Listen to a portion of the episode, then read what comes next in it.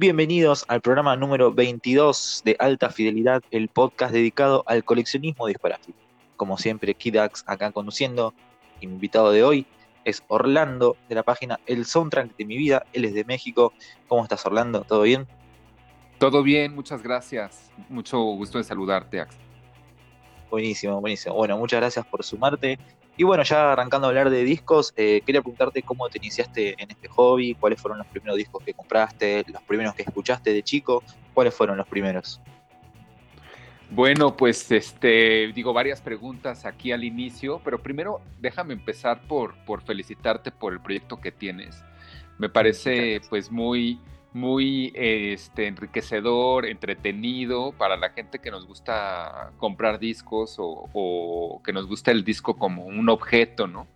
Eh, y está, está muy, muy innovador el proyecto que tienes. Este, me salió por pura casualidad en la página y la verdad escuché un par de capítulos y me parece este, pues algo padre, ¿no? Que quieras conversar con la gente que tiene este hobby.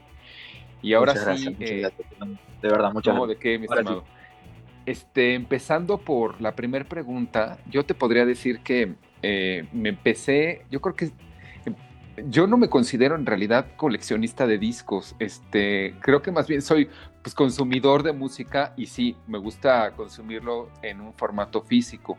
Y a lo mejor me, a lo mejor hoy en día, pues sí puedo decir que tengo una, una un gran número de, de CDs o de, este, o de discos en realidad, por, yo creo que por accidentes de la vida, ¿no? Porque fíjate que muy de niño yo recuerdo muy bien que en mi casa siempre había música, mi papá tenía discos de acetato, estos famosos LPs, este, mi mamá también tenía algunos, pero no tantos y solo había un estéreo y había una grabadora. Eh, mi hermana tenía también, eh, pues ella como era mayor, entonces acaparaba un poco eh, la música, este, los tiempos libres y mi papá también, ¿no? mi papá tenía discos como de jazz, de blues, pero también de, de tríos, de boleros, de música mexicana, de, música veracruzana.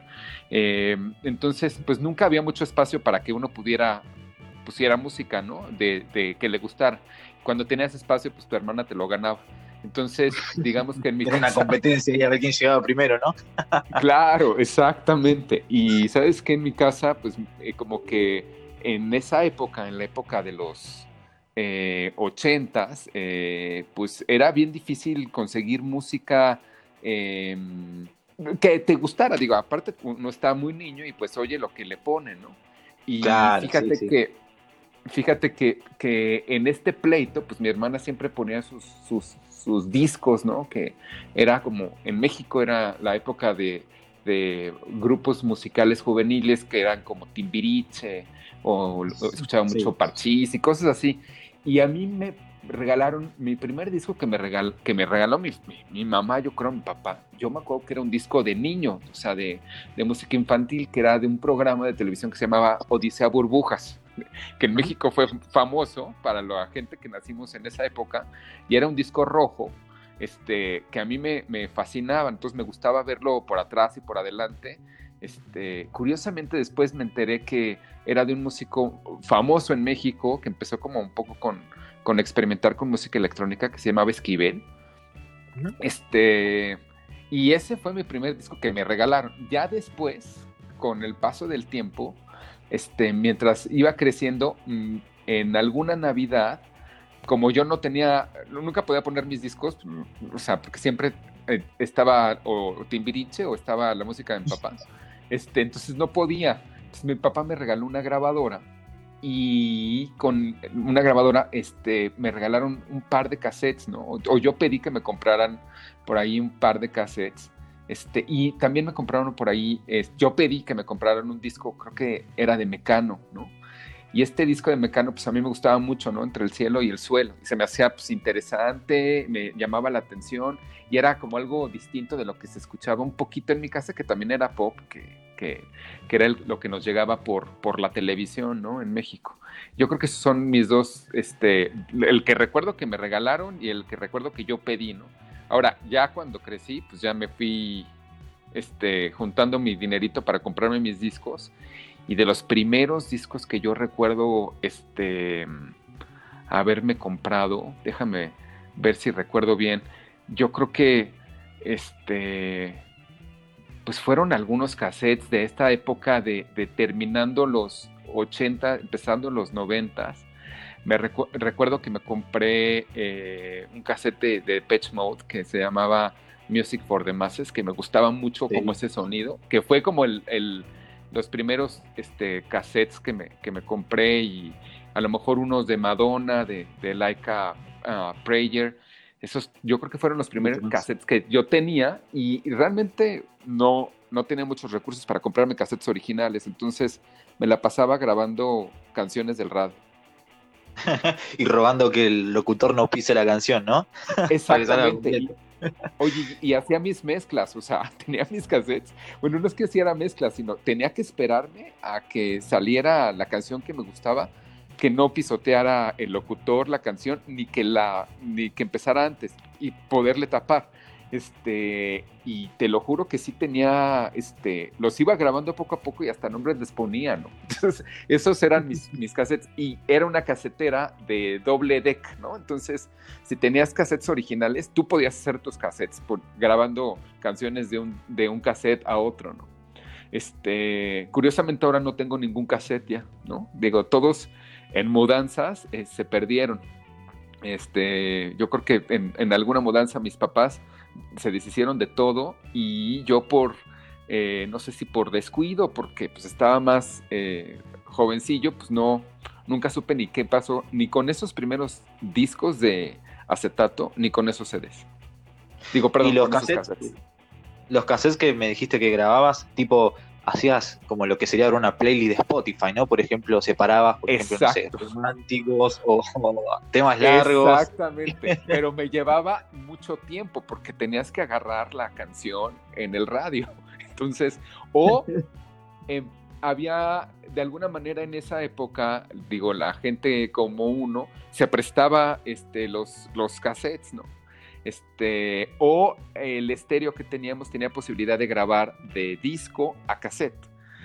Este era, un poco eh, instrumento, o sea, era un poco este, difícil hacerlo. Bueno, no era difícil hacerlo, sino llevaba su tiempo porque tenías que poner el disco, poner el cassette y esperarte. No le podías estar poniendo pausa, ¿no? O sea, ni, ni que alguien tocara la, la aguja.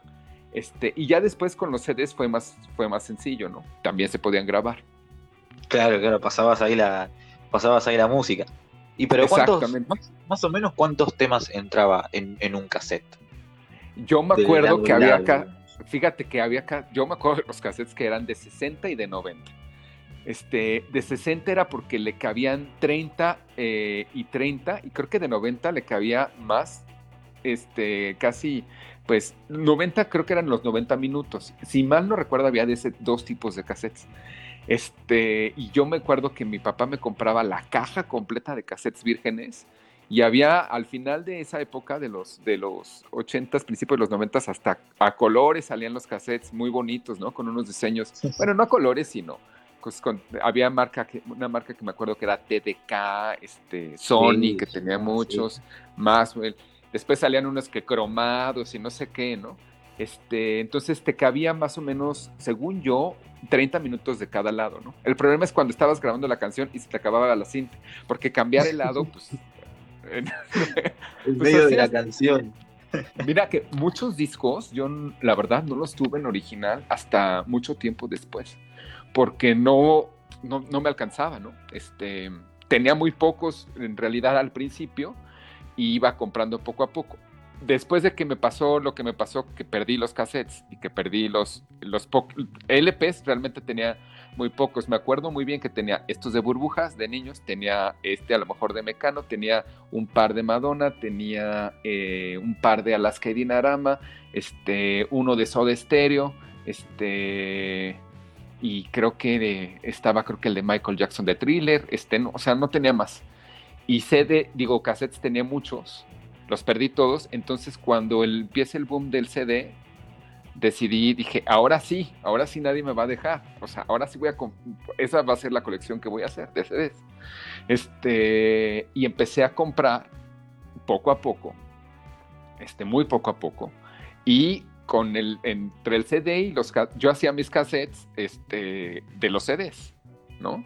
Y inclusive cuando empecé a manejar, que tenía un coche que tenía casetera de, de los hacía con base en los pocos CDs que tenía, ¿no?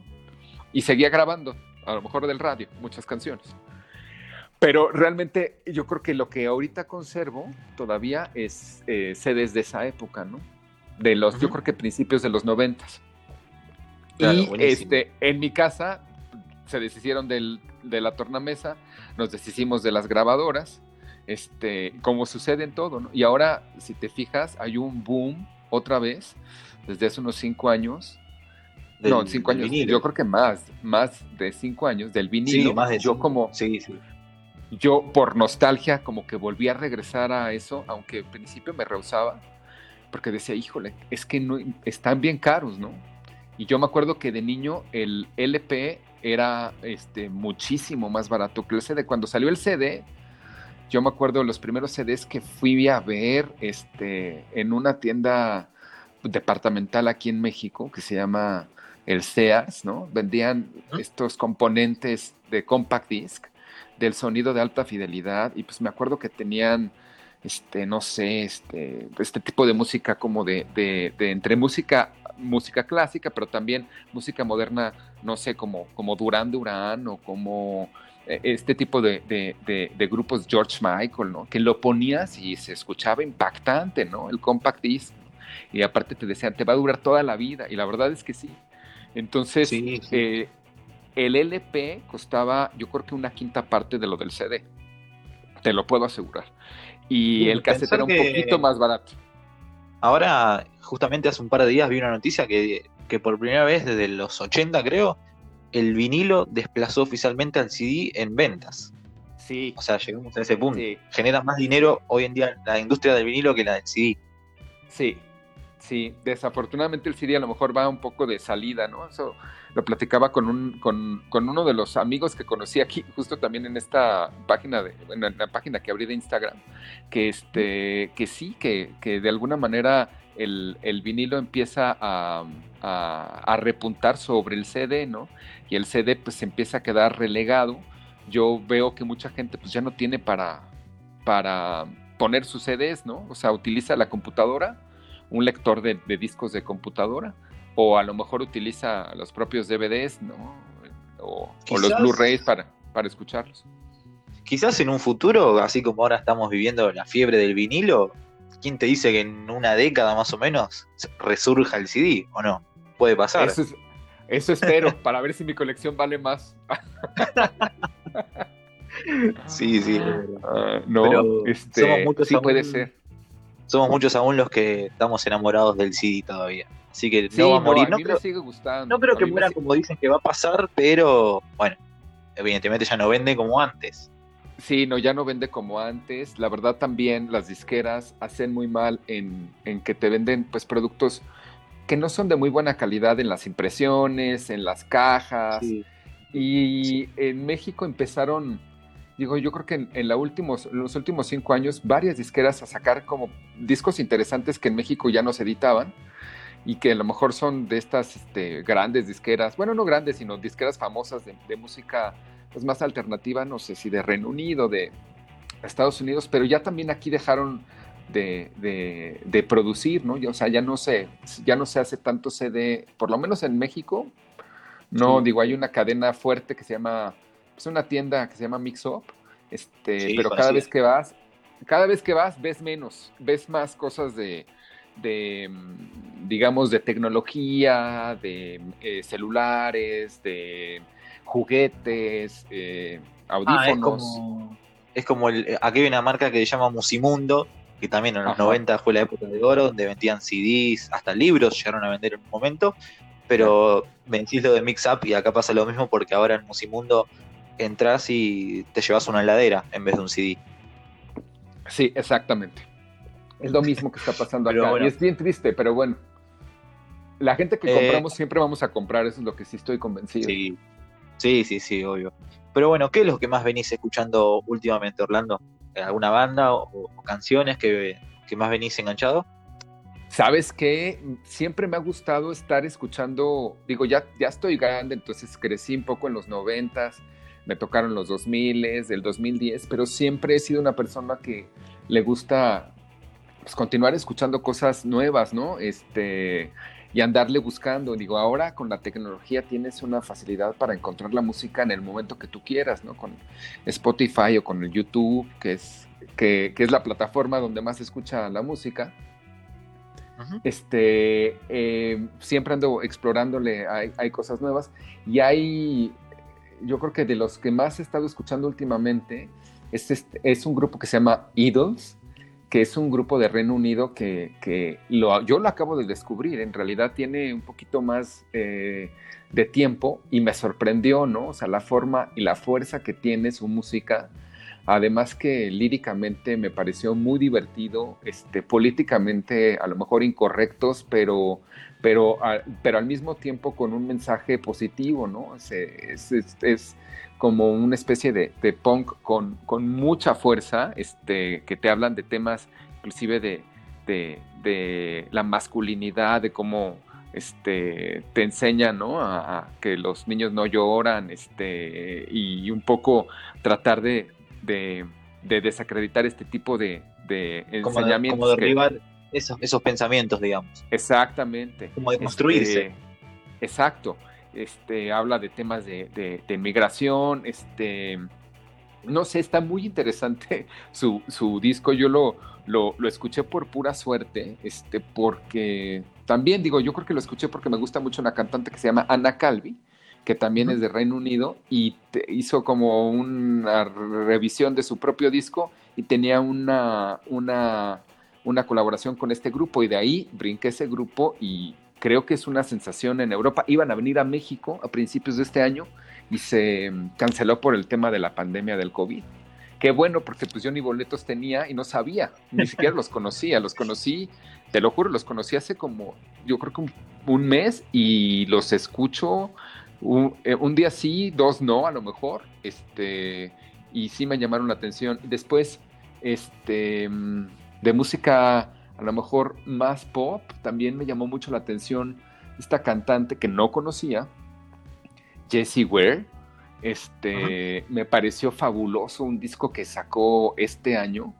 Como, claro, tiene una reminiscencia un poco de los 80s, principios de los 90s, este, pero pues con un pop súper elegante eh, y muy disfrutable, ¿no? De esas canciones que, digo, de que empieza el disco y éxito tras éxito tras éxito. Yo creo que esos son dos de los que, de los que he descubierto hace poco, ¿no? Digo, hay un tercero que se llama Fountain DC, que también los acabo de, descubrir, que es su segundo disco que sacaron. Este, un grupo como muy del, de, de la post-punk eh, era, ¿no? Este, con este sonido eh, un poquito oscuro, ¿no? Me llama mucho la atención a veces ese tipo de, de sonidos o de, ambiente, este, tirándole un poquito al, al oscuro. Y, pues estos son como una especie de, yo digo que es como un Joy Division con Interpol, pero pues traídos al 2020, ¿no? Unos chavitos también, o sea, súper jóvenes, pero, pero me gustó su, su, proyecto, ¿no? Eso he estado escuchando últimamente. ¿Y discos favoritos de este año? Por ejemplo, vi que tenías eh, posteado el de Fiona Apple, muy buen disco, dicho sea de paso. ¿Algunos otros que te hayan gustado, que hayan salido este año? Fíjate que sí, también año con año, pues voy viendo lo que va saliendo. Fiona Apple es una de las cantantes que yo recuerdo mucho en los noventas, cuando salió con el primer disco que se llama Tidal. Claro, este, yo estaba enamorado, ¿no? De Criminal, ¿no? Y de este, Shadow Boxer, ¿no? Eran unos temazos. Y sabes que era una chava que tenía pues bueno, en esa época tenía unos 17 años y cantaba con una fuerza y con una pasión, pues, este, impactante, ¿no? Y aparte, sus letras eran, este, pues iban hasta el fondo, hasta el fondo, hasta el fondo. Y, este, curiosamente, pues ha sacado bien poquitos discos, digo, tiene, este es el quinto disco. Una carrera muy esporádica.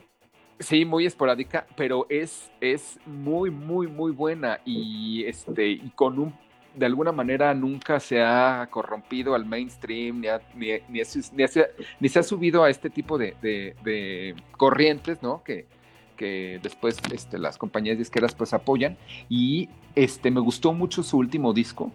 La verdad, este, lo escuché mucho, lo he escuchado mucho durante esta época del COVID. Yo creo que sí es uno de mis, de mis discos favoritos del año, aunque este, me gustó mucho también este, el de Tame Impala me gustó a principios de este año, que también salió. Tiene grandes temas, sí, sí. Tiene grandes temas. Este, eh, yo creo que si sale este de Idols que viene o que ya acaba de salir el segundo, espero escucharlo bien y a lo mejor se convierte en uno de mis, de mis favoritos, a lo mejor porque me llamó la atención esta banda.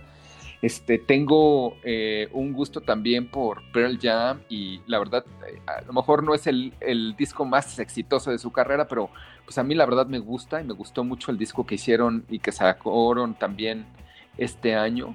Este, es, ¿sabes también cuál me gustó y me sorprendió? Porque ya les, ya les estaba perdiendo un poquito el gusto, el de, el de los Strokes. Este, se me hizo un disco, se me hizo un disco bueno, la verdad. Muy bueno. Este, eh, y lo he escuchado pocas veces, ¿eh? pero la verdad cada vez que, es, que, lo escucho le encuentro algo nuevo y digo, sí está muy bien hecho comparado con el pasado, ¿no? El pasado que lo tengo, que se llama RCA, creo, según yo. La verdad lo escuché yo creo que dos veces y ahí lo tengo. O sea, no me, no me atrapó tanto como al principio cuando salieron Julián Casablancas y los Strokes con los, primeros, los primeros dos discos que para mí son, yo creo que de los mejores, ¿no? Pero este, la verdad, este, está a ese nivel, ¿no? Yo creo que por ahí, ahí están mis top 5, casi, casi. Buenísimo. Y hablando de, vuelta de, tu colección, eh, ¿tenés eh, discos raros entre los tuyos? Eh, rarezas, ediciones limitadas, ¿tenés algo de eso? Pues mira, este, después no te das cuenta que tienes rarezas ni que tienes ediciones Ahora venden, lo que he visto es que te venden mucho el tema de la edición limitada a supercolor y yo la verdad sí debo de confesar que he caído en ese tipo de mercadotecnia porque sí me han enamorado los colores de los vinilos. El este, vinilo naranja, ¿viste? El vinilo púrpura que te sale, ¿no? Sí, que te sale en un ojo de la cara y yo sí he caído, la verdad sí debo de reconocer. No debería porque pues al fin y al cabo es lo mismo. Este, pero uno de los que a mí me costó, para mí, de los que yo digo, bueno, pues para mí es el que a mí más me costó trabajo conseguir y a lo mejor no es el más caro, este de Radiohead, de OK Computer, la versión este, de reedición, que creo que ni siquiera lo he subido en esta página, no lo he subido, pero me costó mucho trabajo conseguirlo porque lo anduve cazando en Discogs, pero me costaba bien caro el, el que me lo trajeran hasta acá, entonces me esperé y en algún viaje a Canadá, de pura chiripa lo encontré a buen precio, cerrado, este, la versión que yo quería, que es una, una, versión como azul opaca, de un disco que a mí me gusta muchísimo, ¿no? Este, y ese le tengo especial cariño.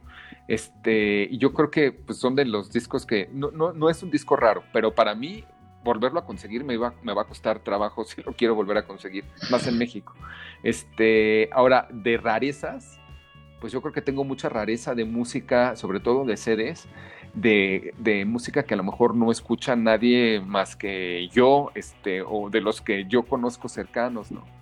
Porque en algún momento, de, sobre todo en, mi vida preparatoriana y en la universidad, me empezó a gustar mucho este, pues la música como del rock gótico, clásico, un poco de, la onda del, del, movimiento oscuro, y andaba escuchando unos cantantes que, pues, o, grupos que a lo mejor no son muy conocidos en el mainstream, ¿no? Entonces por ahí tengo una caja de rock gótico clásico que es muy añorada en, el, en, en la gente que le gusta este tipo de música. Este, y tengo eh, también todos mis CDs de un grupo que me gusta mucho que se llama Bauhaus, que pues ahora es muy difícil conseguir los CDs. Digo, ahora los vinilos también ahí los tengo. Este, y música por ese estilo que sé que es, difícil de, conseguir, ¿no? Y, ah, y en alguna ocasión, a lo mejor de rarezas, que pues, dicen que las ediciones japonesas son pues rarezas, ¿no? Este, yo no soy tan de ediciones japonesas, pero me regalaron, eh, bueno, pude conseguir de una persona que, tuvo un viaje allá, este, más bien fue un encargo porque lo terminé pagando, pero pues, uno me salió más barato que otro.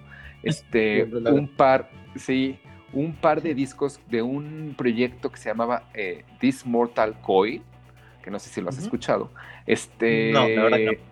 Bueno, pues es, es de, como un poco de, al principio de los 80s, finales de los 90s, de una casa disquera que se llama 4AD, que es pues, también muy famosa. Este, y esos yo creo que también les tengo especial cariño porque pues para conseguirlos pues va, me va a costar trabajo, ¿no? No sé cuánto cuesten, la verdad tampoco. Pero sí son de ese tipo de repente de música que igual y no, no todo el mundo escucha, ¿no? Eh, me contabas ayer por, por llamada que habías Sí. venido acá a Argentina a visitarte disquerías. eh, ¿Fuiste a ver bandas o algo o solamente te dedicaste a, a recorrer? ¿Y qué cositas te pudiste llevar de acá? ¿Sabes qué? Recuerdo muy bien que me, me- me fui a, a Buenos Aires, he ido a Buenos Aires un par de veces. Este, mm, el, ah, lo que sí, no recuerdo muy, soy medio malo para los lugares del- del- de, de, mm, digo, De para la ciudad, acordarme de, la- de- de pero los me acuerdo mucho, me acuerdo mucho de Puerto Madero, ¿no? Que es donde están Sí, muchos restaurantes, este, sí, sí, la última vez que fui, inclusive este, estaba como remodelado, súper bonito. Me acuerdo mucho también de eh, que nos quedábamos hospedados pues en la zona centro, ¿no? Porque me acuerdo ir caminando a la, a la casa, a la casa rosada.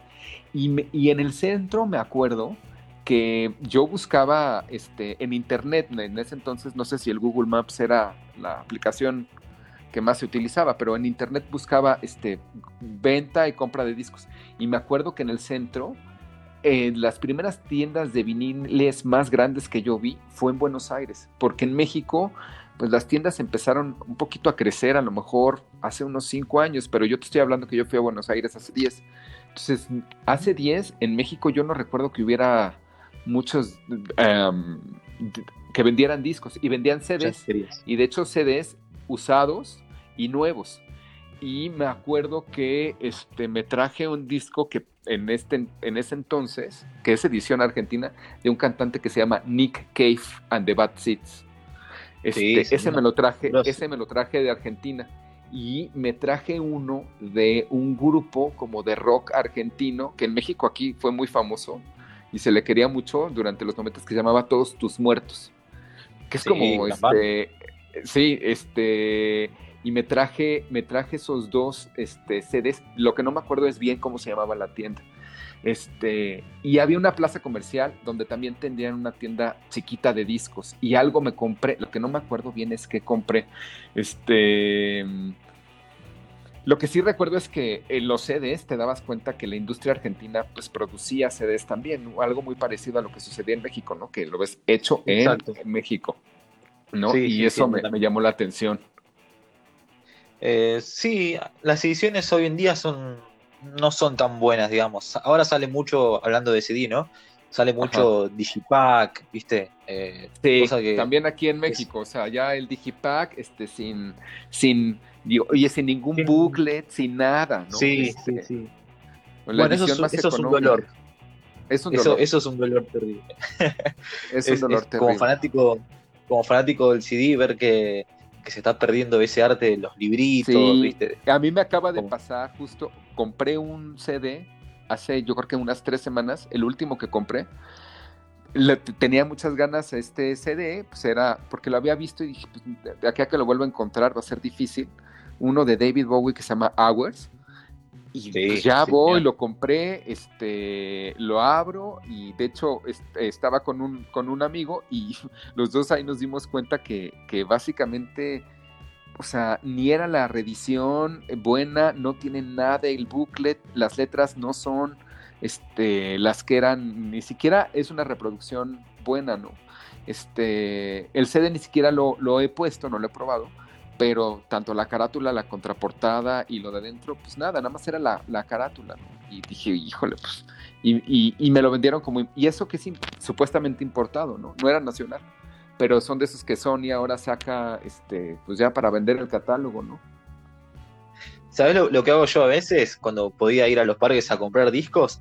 ¿Viste que, que tenés como los agujeritos de arriba del lomo, que se ve el librito, todo esto? Bueno, Sí. yo me fijo, me digo, si, si veo que tiene muchas paginitas, me lo compro. Si veo que tiene una o dos, eh, ahí lo pienso un toque más. Depende si lo quiero mucho o no. Sí, es un truquito que, tengo yo.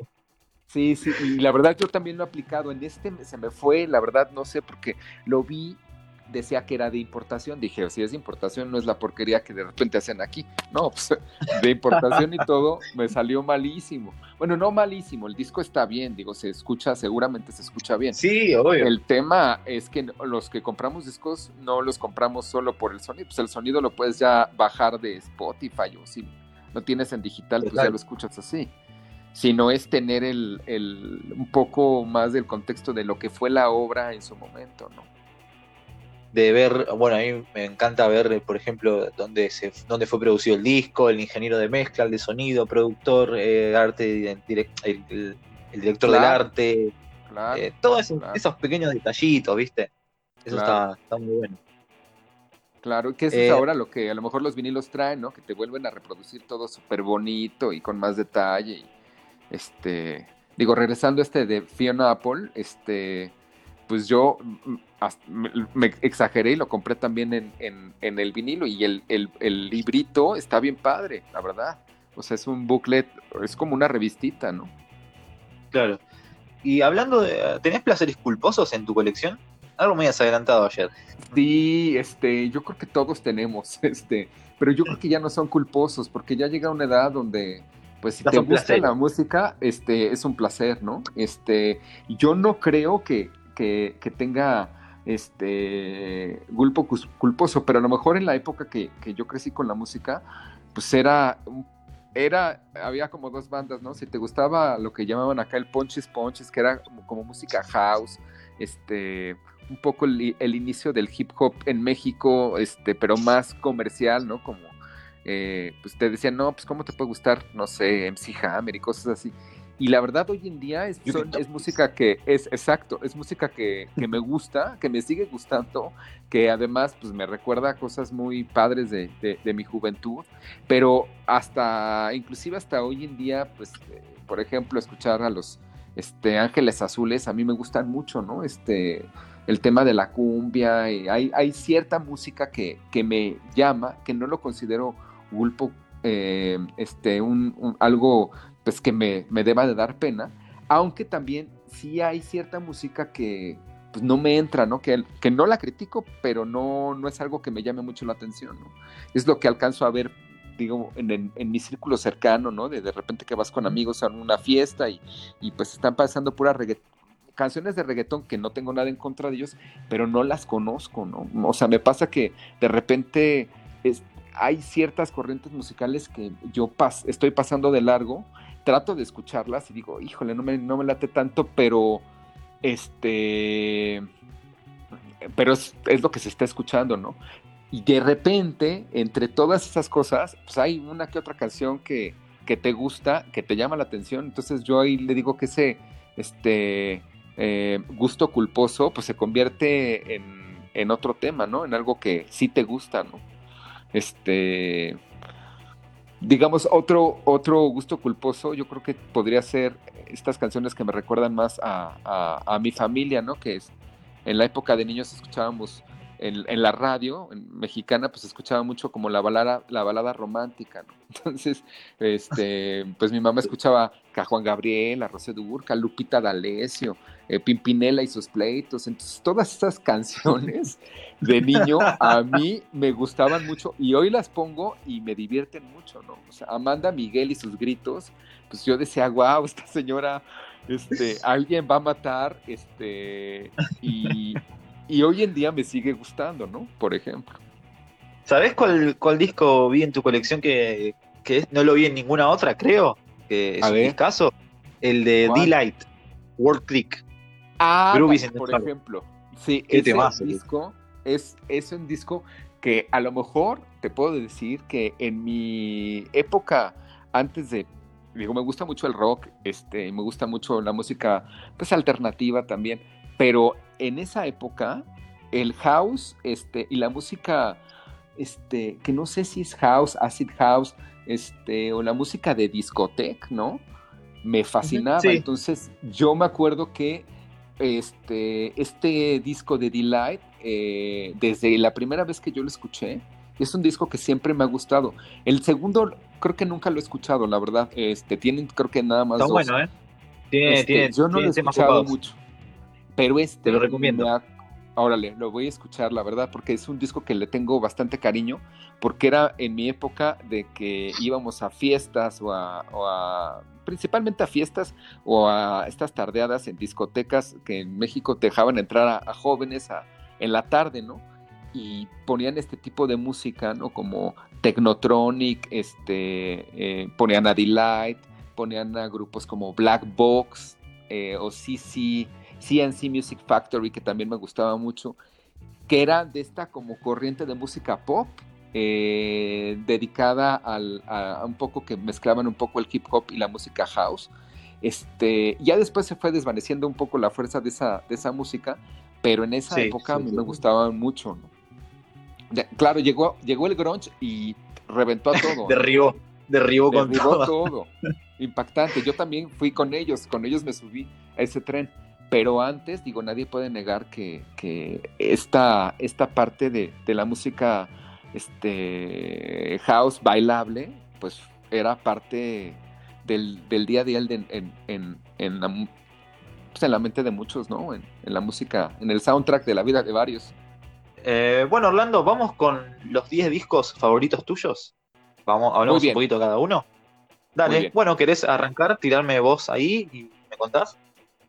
A ver, este, déjame ver con cuál puedo empezar de los que te comentaba. Yo creo que el, primero que te comentaba, y esto es a lo mejor como parte de las preguntas que me, que me habías hecho, es este de Alaska y Dinarama, porque fue uno de mis primeros cassettes que cuando yo lo compré era una especie como de rebeldía interna, ¿no? Este, te estoy hablando de la época de los ochentas, donde pues lo que tú veías era lo que te ponían en el, en la televisión, ¿no? Y yo me acuerdo la primera vez que vi a esta cantante y este grupo, pues fue en un programa que salía en, en, televisión nacional, que era como un programa de variedades todos los domingos, que era aburridísimo y solo podías, o sea, tu, tu mente estaba pensada solo para escuchar a esos artistas, pero salió ella y yo decía, wow, ¿no? O sea, es entre un extraterrestre, un alien, es una cantante, porque salía con una imagen bestial, o sea, vestida este, con colores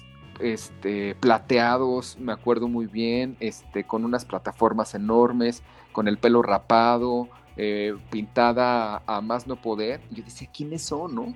Y en México, pues fue muy famoso este grupo, Las que Dinarama. Este, a mí me compraron este, yo pedí que me compraran este cassette, no me lo querían comprar porque la imagen, la portada, pues era un poco sexosa, ¿no? O sexual. ¿no? Y no sabían si Alaska, aquí en México no sabían si era hombre o mujer. Este, o sea, tenía un tema eh, visualmente fuerte para, para el conservadurismo que había en ese entonces. Y eso que la música no era algo estridente, ¿no? Entonces ese era mi, como parte de mi primera rebelión. Lo, la primera vez que lo escuché no me gustó tanto porque se me hizo algo muy diferente a lo que habían hecho antes en el disco pasado. Este, pero después le fui agarrando gusto, ¿no? Porque tenía como una, mezcla entre la música electrónica, el soul y letras, este, un poco, este, con esta textura de repente que tiene Alaska y Dinarama o que tiene Alaska y los Pegamoides. De, de, lo siniestro, ¿no? O sea, canciones como El fin del mundo, ¿no? Que creo que la estamos viviendo hoy en día, creo que sigue estando vigente, ¿no? Con la pandemia. Este, con la pandemia, ¿no? Entonces yo me acuerdo, imagínate, era un niño de 10 años escuchando este tipo de canciones, ¿no? Como La funcionaria asesina. Y se me hacía divertido, la verdad. O sea, me gustaba esta parte de que era musicalmente este, algo que lo podías escuchar y si no le ponías mucha atención, pues pasaba de largo, pero para un niño, pues decía, ahora le están cantando una canción de una persona que va a matar a todos, ¿no? Y que se está divirtiendo. Entonces me llamó la atención, este, y yo creo que por eso más tengo el Hammer de, de, los Beatles. Exacto.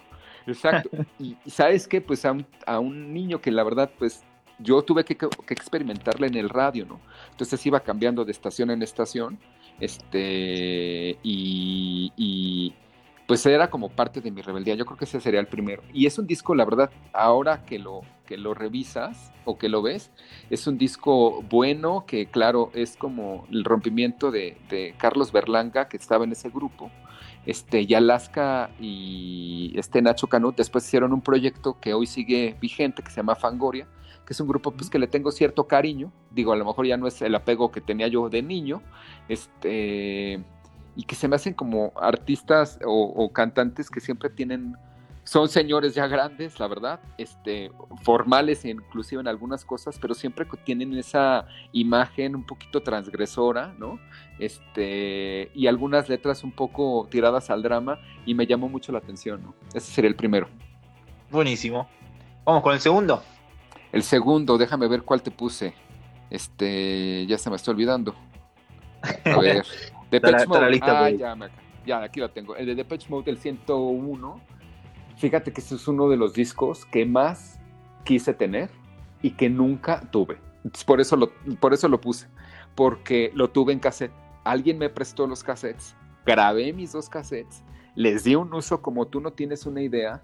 La canción de Everything Counts la ponían en todas las fiestas. Tiene una introducción impactante yo creo que es uno de los grupos que a mí me transformó un poco de volver a, no de volver, de, de, de, escuchar la música en inglés.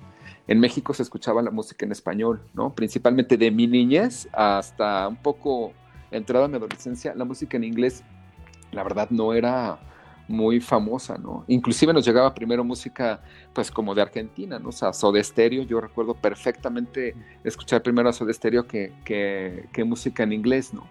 Este, sí, digo, no sé si los enanitos verdes, claro, también. Este, eh, ahorita no recuerdo quién más, pero hasta yo creo que Fito Páez, este, digo, muchos cantantes han llegado, pero en esa época, principalmente en esa época de los 80 no se escuchaba música en inglés. Yo recuerdo haber escuchado The Patch Mode y sobre todo la imagen de ese disco, la portada de ese disco, pues la veías en todos lados, ¿no? O sea, ibas a, tianguis de ropa y estaba las playeras con esa portada. Y me llamaba la atención de saber, pues, qué era de Patch Mode. Y le tengo especial cariño a ese disco porque, pues, fue uno de mis cassettes que tenía. Y además, eh, como que combinaba el de Music for the Masses, que sí lo tuve, y eh, algunos discos anteriores, ¿no? Que, que no los tenía, ¿no? Como Black Celebration y pues otros más. Y tenía puros, bueno, tenía unos, yo creo que como cinco o seis exitazos que en México, este, yo creo que de Patch Mode, YouTube y The Cure, pues como que abrieron un panorama musical para mucha gente de mi edad, ¿no? Para escuchar otro tipo de música, yo creo. Y me costó mucho trabajo después conseguirlo y no lo tuve, nunca lo tuve en original hasta que lo compré en vinilo hace cuatro años. O sea, siempre tuve, mm, tengo muchos CDs de Depeche Mode, pero siempre encontraba ese CD sumamente caro. Entonces decía, bueno, después lo compro. No, pues ya me lo sé. No, pues lo he escuchado muchas veces. Y no lo compraba y no lo compraba. Y lo compré hace cuatro años apenas. Entonces yo creo que por eso es uno de mis discos favoritos. Buenísimo. ¿Vamos con el tercero? Sí, claro que sí. El de Madonna Like a Prayer. Yo creo que es uno de uh, los discos que que este, más me gusta de ella. Eh, yo creo que es una, también una de las fases pues, más reveladoras ¿no? de, de, su carrera y yo también recuerdo que mi despertar musical este, no podría ser si no la hubiera escuchado a ella. ¿no? De hecho, el primer disco que tuve de ella no fue ese, fue el de True Blue que también me gustaba mucho.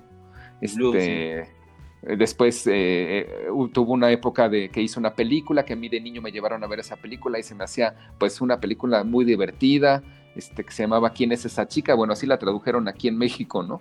Who's Out There.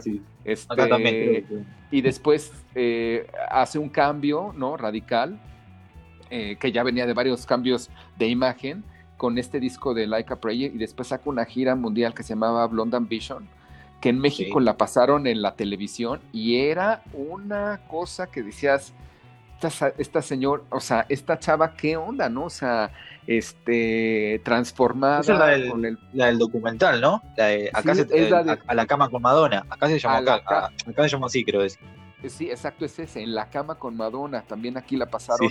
Este, y en esa época, que es como de Like a Prayer y un poquito más adelante, pues yo me acuerdo que era como de estas personas también transgresoras, ¿no? Desde su primer video de Like a Prayer que pues le estaba cantando en una iglesia y como que se enamoraba del santo, entonces era un poco choqueante, ¿no?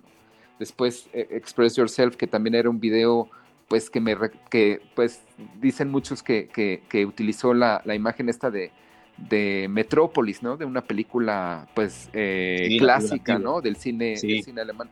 Este, entonces tenía esto de que cada vez que ponía un video, pues era una controversia enorme, ¿no? Y esa gira, pues yo me acuerdo que ese disco y esa gira fue lo que más me llamó la atención de ella y la seguí.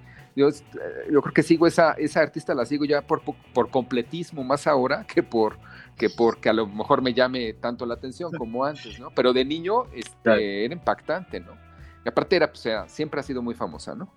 Ese sería, yo creo que el tercero, vamos en el tercero, ¿va? El tercero. Sí, sí, ahora vamos por el cuarto. Pearl Jam, yo creo que, digo, uno de mis grupos consentidos de toda la vida. Este, curiosamente, en la época que empezó el grunge, yo creo que empezó con Nirvana, ¿no? Ciertamente es un grupazo Nirvana, pero a mí Pearl Jam, no sabes cómo ese disco me, me, me gustaba mucho, ¿no? O sea, la fuerza que tenía Eddie Vedder para cantar en vivo, este, que lo, que yo me acuerdo que el primer video que yo vi de Eddie Vedder, pues fue el de Jeremy, que es de un niño que, exacto, que se, que se mata enfrente de sus compañeros y la fuerza con la que está cantando es impactante. Y después en México, pues ya, este, como que el MTV, este, yo me acuerdo más de MTV en esa época que, que en la época que salió, porque no todos teníamos MTV, ¿no? Tenías que tener televisión por cable, entonces yo no tenía. Este, me acuerdo de, de, algún concierto en vivo que se trepaba por el escenario, por arriba de las de, estaba loco, de donde están las luces, estaba loco, ¿no? Y a mí se me hacía impactante, ¿no? Después un poco escuchando la historia de, cómo conocieron a Eddie Vedder y Eddie Vedder a los de la banda, que venían de otro grupo, que se había suicidado el, vocalista, este, y que él era un... Sí, de sobredosis creo que de sobredosis, ¿no? Y él que estaba en San Diego y que se dedicaba como al surf y empezaba mandándoles eh, las canciones con las letras que escuchaba, digo, con la música que escuchaba este, en los cassettes que le mandaba, ¿no? Me, pareció pues, una manera muy creativa de, de, cómo una... Eh, cómo se da esa simbiosis, ¿no? Entre, entre los músicos y dan este producto, ¿no? Y es un disco que, que en México, este, la verdad, se escuchó muchísimo y de hecho a lo mejor no muy al principio, pero durante unos cuatro años, híjole, pues Pearl Jam, eh, yo creo que es este, una de las bandas clásicas y más queridas de aquí de, México y la verdad me, gustó mucho este, ese, el que siguió, el de Versus, el de este, el que siguió también. El, exactamente. Y después como que les empecé, ya empezaron como que experimentar, ¿no? Con el de No Code y se fueron yendo por otra vía, pero siempre ha sido uno de los grupos que siempre regreso, ¿no? Yo. Buenísimo, buenísimo. Bueno, vamos con el quinto. El quinto, a Morrissey, el Bonadrag. Yo creo que es uno de los discos. Este, a, mí Morrissey me lo recomendaron, sobre todo porque tenía una amiga que le gustaba mucho los Smiths, este, Morrissey. Yo había escuchado, pues, la clásica que todo el mundo conoce de Morrissey, ¿no? Sweathead, este, que la pasaban en el radio, pero como que nunca le había puesto mucha atención, ¿no? Y en esa época, pues, alguien me, me, me prestó este disco que yo pensaba que era un disco, que no era un recopilatorio, pero resulta que es un recopilatorio de su primer disco y puros lados B. Y resulta que este recopilatorio, pues es para mí mucho mejor que el primer disco, el Viva Hate. Y líricamente, pues me sorprendía, ¿no? La forma que, que, tenía de poner canciones tan tristes, pero con una música, pues muy pegajosa, inclusive, ¿no? muy este, bailable. Muy bailable, inclusive, muy pop. Y eh, eh, de ahí pues me empezaron a gustar también los Smiths, empecé a escuchar más a lo que había hecho Morrissey y este, yo creo que este disco, la, por lo menos la edición, hay una reedición que es la que yo puse ahí en la página, este, que tiene seis tracks adicionales, pero los primeros, la primera edición todas las canciones son buenas, o sea, no hay una mala. De hecho, yo creo que en conjunto sobrepasa el gran éxito que es eh, Sweathead, ¿no? Este, digo, November Spawns the Monster está buenísima, desde la primera canción eh, también que abre el disco, eh, Everyday is Like Sunday, pues que es un clásico, ¿no? Eh, Ouija Board, que también es una o sea, todas las canciones tienen una letra muy interesante, un poco deprimente, pero, pero también cómicas. Yo digo que a veces cómicas a la vez, ¿no? Porque es un poco la tragedia de la vida en la cabeza de uno mismo, ¿no? Este, y eso está bien padre, ¿no? Bueno, vamos con el sexto. Sexto, este, puse el de Santa Sabina, el primer disco de Santa Sabina, que es un grupo mexicano que yo creo que este, en el trayecto del rock mexicano es el grupo que más me ha acompañado en, el soundtrack, ahora sí que de mi vida. es un grupo al que más he seguido, que la primera vez que yo los vi, los vi en la televisión y me sorprendió la, potencia que tenía en la voz eh, la vocalista que se llama Rita Guerrero, se llamaba Rita Guerrero, murió desafortunadamente a causa del cáncer este, hace algunos años. Eh, eh, y, y de alguna manera también un poco culpable eh, ese grupo de que a mí me empezaran a gustar otras, eh, otro tipo de músicas, porque otro tipo de música o de género de música, porque ellos como que mezclaban un poco el jazz, el funk, este, el rock, la música gótica, tenían a esta cantante que tenía pues un estilo un poco perístico, este, muy teatral, eh, si los ibas a ver en vivo, era toda una experiencia, era un aquelarre, yo digo. Entonces yo creo que fue de los grupos que más en la vida he visto en vivo. Afortunadamente, porque pues ya no es lo mismo sin, sin ella, ¿no? Este, creo que los vi hasta el cansancio porque era, era, era accesible para la Ciudad de México, era un grupo muy local, a lo mejor en, en México, no creo que haya sido un grupo que internacionalmente se haya dado a conocer mucho, este, es una lástima porque a mí me parecían que eran fabulosos en vivo y tienen una potencia enorme, pero te digo que era muy sencillo porque tocaban mucho en la Ciudad de México. Entonces cada mes encontrabas una tocada de Santa Sabina y ahí iba yo vestido este, de negro, este, este, como loquito, me iba ahí como groupie. Exacto, y, pero es que y el grupo no era, un, no era un grupo de dark, en realidad pero tenía este, tenía como este histrionismo, que era, era, era entre un poco dramático, porque era muy teatral ella, pero sí generaba una fuerza impactante, ¿no? Digo, tiene este disco, el primero que puse, lo, quiero mucho porque es el primer disco que yo escuché, pero tiene canciones que en vivo te volvían loco, ¿no? Tiene una que se llama Mi Rota, que es puro alarido, este, que si no la has escuchado, escúchala cuando puedas. Este, este, que en vivo era un impacto, ¿no? Porque salía ella, este, eh, se ponía como un velo negro, le ponían como aire que salía de abajo hacia arriba, y el juego de las luces y la gente enloquecida te ponía, o sea, era más la experiencia en vivo que, a lo mejor, este, y el show, ¿no? Que te montaban. Entonces, pues me parece como, este, unos discos representativos de, de mi crecimiento, este, musical, este, interno, ¿no? Y la verdad me seguí con todos los discos hasta el último. Claro, a lo mejor el último disco pues ya no tenía la fuerza del primero, este, y el grupo pasó por muchas alineaciones, pero tenía, siempre, siempre tenía algo como muy interesante, ¿no? Y me gustaba mucho que mezclaban este tema del jazz, el funk y, y el rock, este, con una propuesta pues muy padre con letras que la verdad en México pues no, no era un poco este de poesía, ¿no? Este, un poco con, palabras que no se utilizan mucho del día a día, ¿no? Aquí en México. Buenísimo. Bueno, vamos con el número 7, sería así, el séptimo. El de Bjork, eh, Homogenic, eh, súper buen disco también de una cantante que a mí me costó mucho trabajo al principio entender se me hace extraordinaria ella todo lo que ha hecho durante toda su trayectoria. Yo creo que lo Maugenic yo lo escuché porque este pues mi novia, mi esposa ahorita le gustaba mucho ella, ¿no? Y de repente yo se lo compré ese disco a ella eh, y después me lo quise quedar, ¿no? Y después seguimos teniendo créditos de quién es, de quién es ese disco. Este, me gustó más a mí al final que, que, a ella. Que a ella. Este, sí. Exacto. Tiene esta magia de, de combinar el, la música electrónica con un poco la parte, este, pues como, es, yo digo que es como un duendecillo, ¿no? Haciendo música. Ella es como un duendecillo haciendo música porque es muy imaginativa, eh, tiene una propuesta, este, inclusive si lo vieras de manera colorido es multicolor, ¿no? O sea, es una cosa un poco impactante y me acuerdo mucho de ese disco porque este, tenía videos súper innovadores, ¿no? O sea, me acuerdo, me acuerdo mucho del de Hunter, que ella salía realmente rapada de la cabeza y movía la cabeza y se convertía en un oso, ¿no?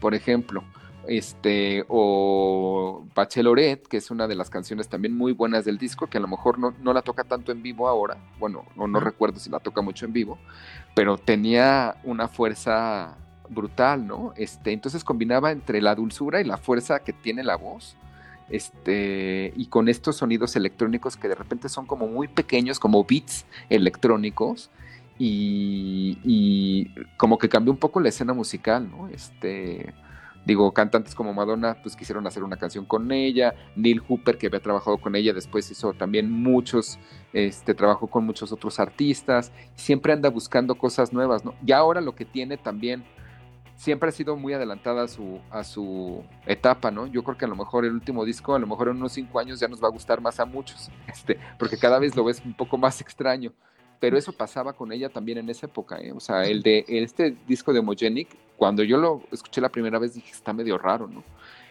Y le empecé a agarrar más cariño después, ¿no? Y yo creo que pues sí, sigue siendo uno de mis discos favoritos. Bueno, eh, igual pasa, pasa mucho eso, ¿viste? De que un disco a la primera escucha por ahí no te atrapa, pero después con el paso del tiempo lo vas valorando de otra forma. Es, muy común. Pasa, con un montón de discos. Eh, bueno, vamos con el número 8 el David Bowie, Earth, Earthling.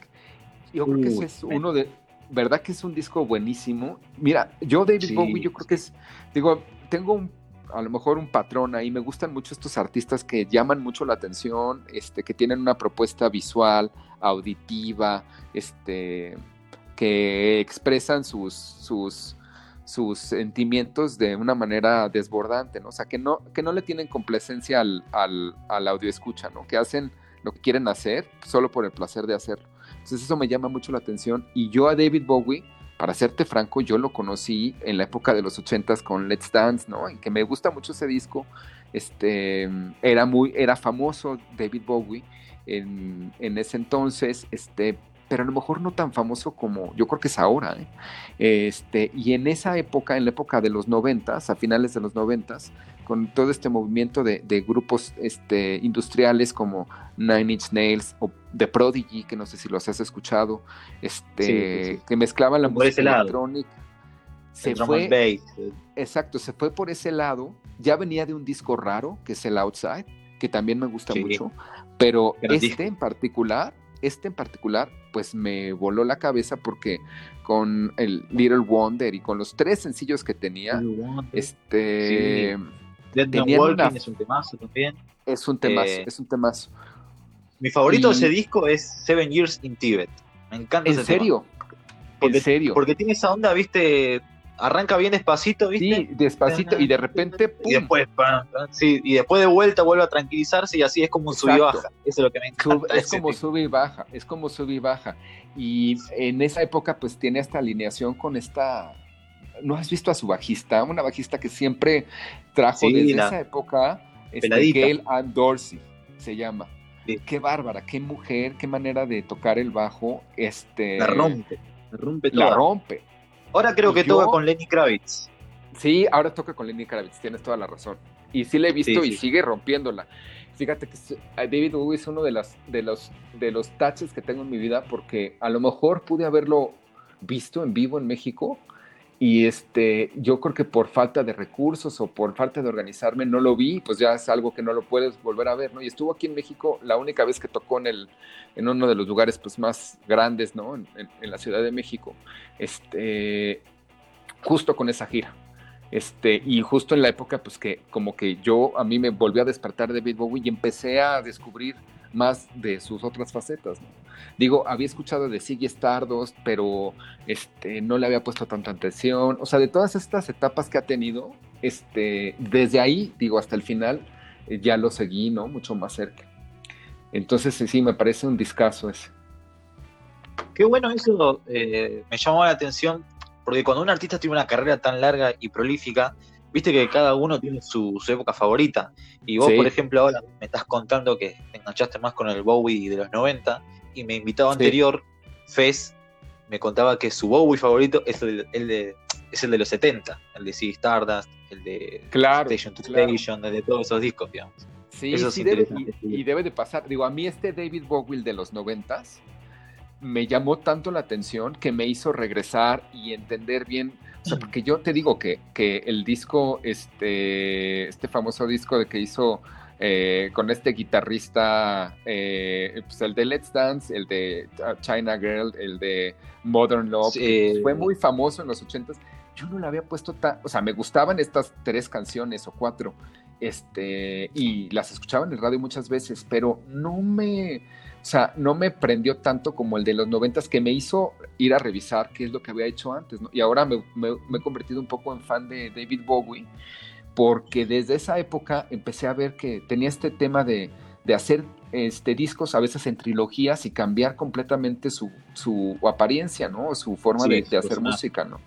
Entonces, digo, ahorita, por ejemplo, por lo menos a principios de año, como que anduve mucho en, el, en la onda de eh, Young Americans y en la época Soul, que también está bien padre, el, Thing White Book, eh, que es un, es un gran disco y es también una época después de Siggy Stardust que también este, pues llama la atención. Pero claro, de niño en México, pues yo la verdad no, no había escuchado a David Bowie hasta en los 80s y en los 90s fue cuando dije, órale, y yo no me acuerdo digo, me acuerdo muy bien de la época de los noventas y la escena de los noventas, pero no me acuerdo que David Bowie fuera tan, tan famoso como lo fue después de este Earthlining este, y de los discos que siguieron, ¿no? El, el Hidden, el de Reality, a lo mejor no tanto, pero el de Next Day y el último, este, pues fue un discazo que yo creo que hizo a mucha gente ver lo que había hecho desde el primer día. Bueno, es más, recuerdo que cuando salió la canción de Nirvana, yo sí debo de confesar, de cuando hace su unplug Nirvana en el 94, 95, pues yo no sabía que era una canción de David Bowie, ¿no?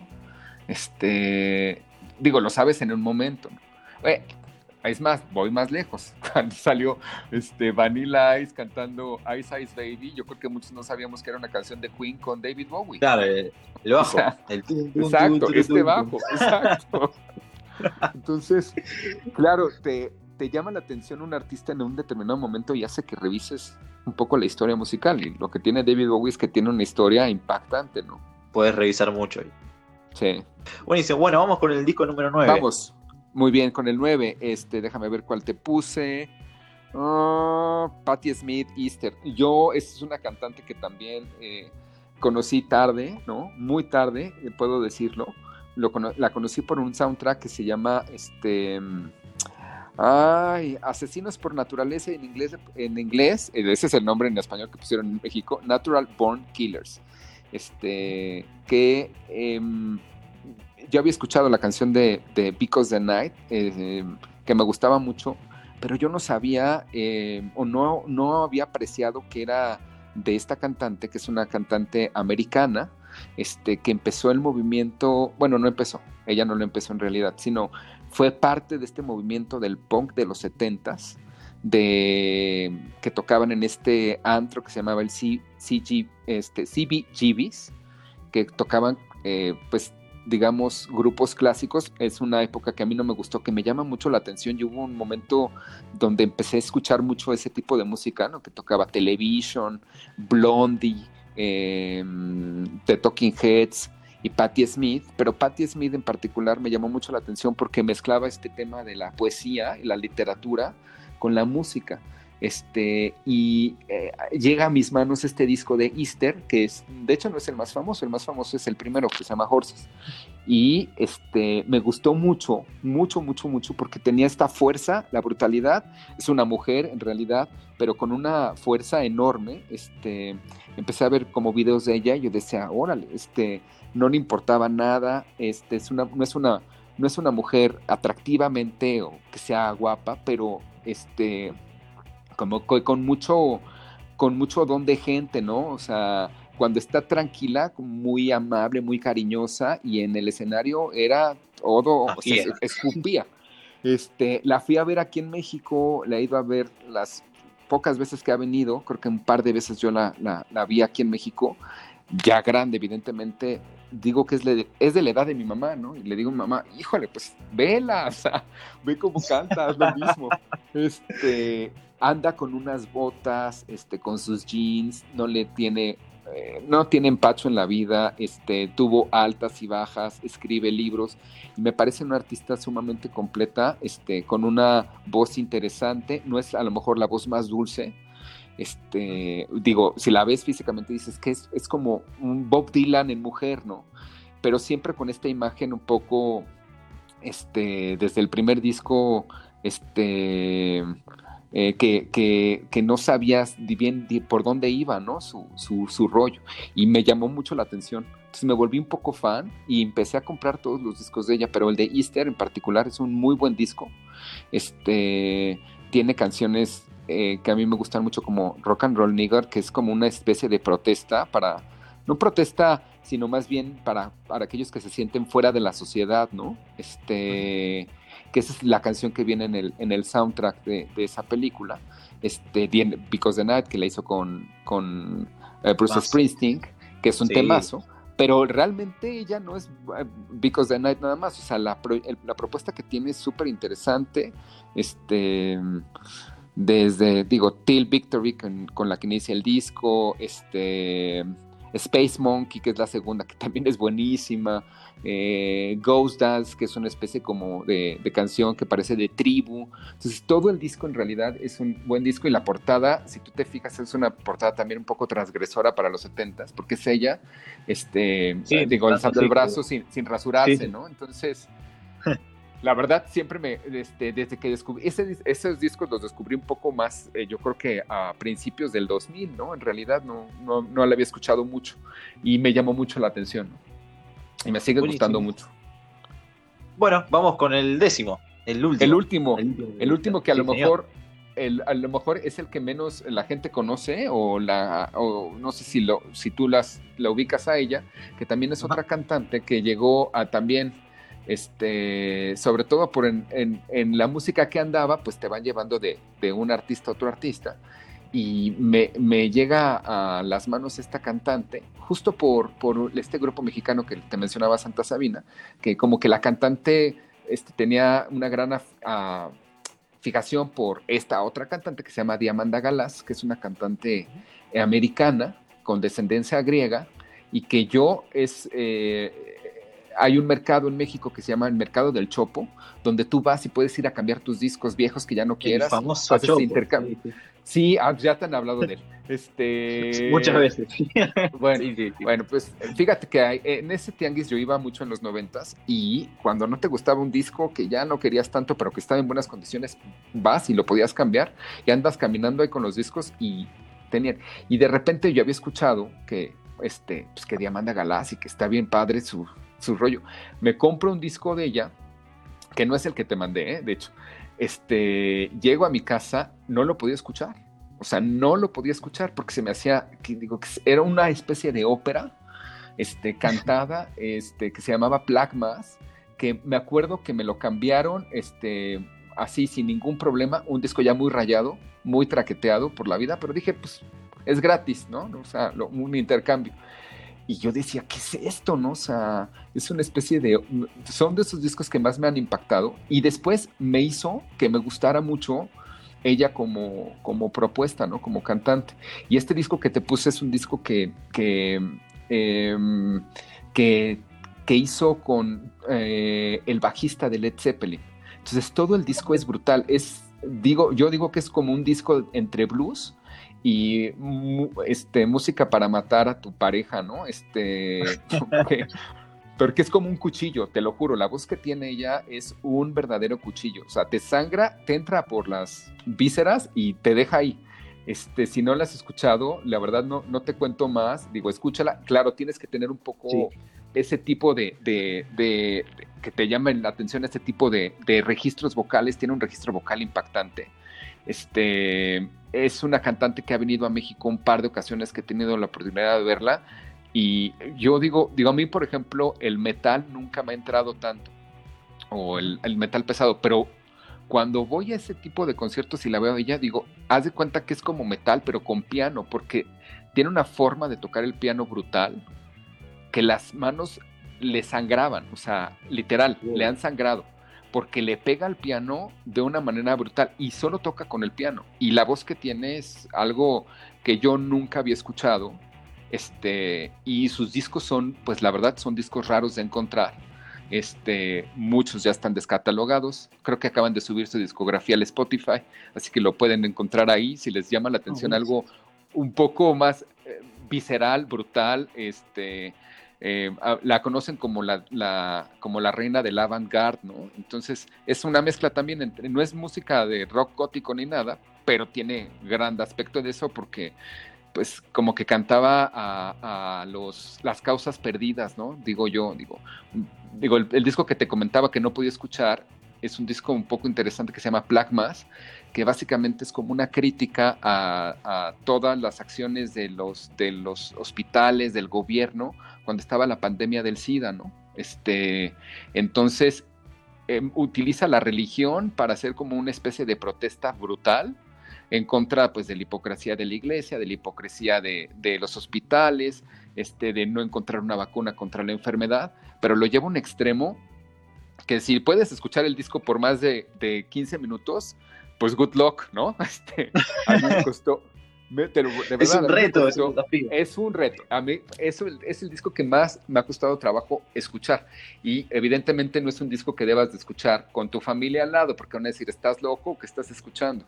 Este, pero te reto a que lo escuches y ahí me dices. y si no, si no puedes ponerse el, el, favorito que tengo de ella, es este Sporting Life, que es un discazo, la verdad. Mucho más sencillo. Bueno, Orlando, eh, muchísimas. Ah, antes querés, querés ¿Querés publicitar tu, Instagram, tu página de Instagram o algo que claro, este, la verdad, yo lo hice un poco eh, eh, la página para compartir la música que escucho, que realmente sí forma parte de lo que, del soundtrack de, mi vida, un poco lo que escucho uno a solas, ¿no? Este, o a veces acompañado. Y eh, yo creo que lo hice como un experimento social y me da, mucho, me da mucho gusto que mucha gente este, tenga la misma pasión por los discos que compartas, no, no lo hago por promocionarme ni, ni nada, sino pues, realmente es para conectar con gente que, que le guste pues, el mismo tipo de, de, pasión, ¿no? Por, por la música, por platicar de la música, por coleccionar un poco la música y por, por conservarla, ¿no? Y pues muchas gracias, muchas gracias por el espacio y por platicar contigo. Un placer platicar de discos. Gracias a vos, Orlando, gracias a vos. La verdad que la pasé muy bien, nos rimos bastante. Así que nada, muchísimas gracias. Síganlo, Orlando, es arroba el soundtrack de mi vida. Así, ¿no? Así, nada más. Perfecto. Arroba el soundtrack de mi vida. Buenísimo, perfecto. Bueno, hasta acá llega el programa de hoy de Alta Fidelidad. Espero que lo hayan disfrutado muchísimo. Gracias, como siempre, por escuchar. Gracias a los que hacen el aguante. Y será hasta el próximo programa. Hasta luego.